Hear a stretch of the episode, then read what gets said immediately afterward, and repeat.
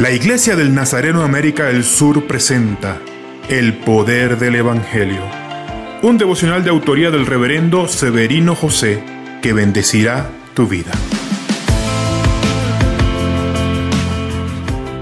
Déjame hacerte una pregunta. ¿Quién es el centro de tu espiritualidad? Antes de responder, lee el cántico de María. Ella no se exalta por ser elegida como madre de Jesús. Tampoco le pide a Dios que ayude a José a entenderla. Ella tampoco pide liberación, ya que corría el riesgo de ser apedreada. Ella solo exalta al Señor. Leí algo de Timothy Keller. Tu oración dice mucho sobre tu espiritualidad. Si tu oración solo tiene peticiones personales y gira en torno a tus necesidades y las de las personas que amas, pero nada está dirigido a Jesús a través de la adoración y la exaltación pura, simple y desinteresada, tu espiritualidad está desequilibrada.